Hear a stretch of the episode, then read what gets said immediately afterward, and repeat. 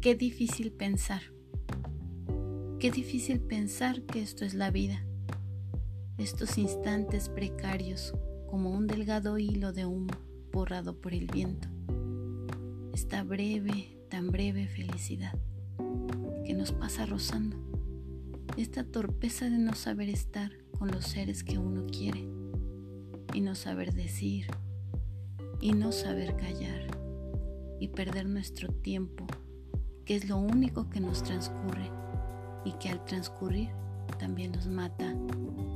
Qué difícil pensar que esto es todo y que nada nos quedará y que nada nos llevaremos y que aquellos instantes del amor tan solo fueron eso, los instantes en que creímos que el tiempo se paraba y se paraba, en aquellos instantes se paraba